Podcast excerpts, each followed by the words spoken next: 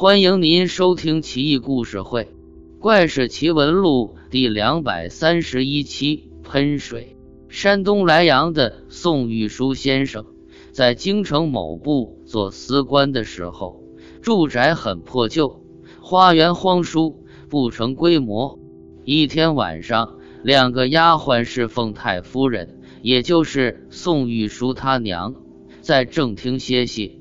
忽然听到院内有噗噗的声音，好像缝纫工干活时往衣服上喷水一样。太夫人赶紧让两个丫鬟起来去看。丫鬟趴在窗前向外窥视，顿时被吓坏了。只见一个老妇人弯腰驼背，身形佝偻，白发像扫帚一样，头顶挽着一个发髻，足有两尺多长。他环绕院落，急急走着，像鹤一样伸长脖子，口中不断的喷出水来。丫鬟吓坏了，赶紧回报太夫人。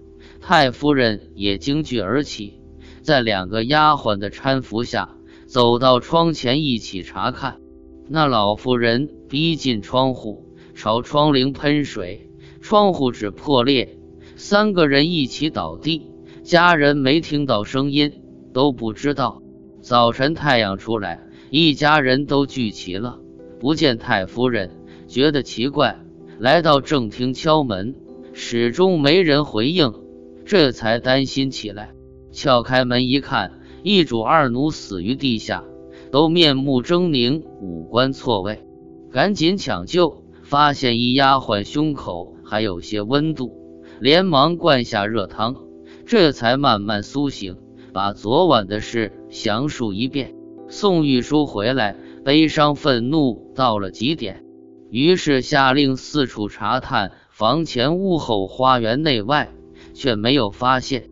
宋玉书恼怒，挖地三尺，这才在挖到白发，继续挖，出现一具尸体，样貌就像丫鬟说的那样，就是脸肿胀很大，气色如生。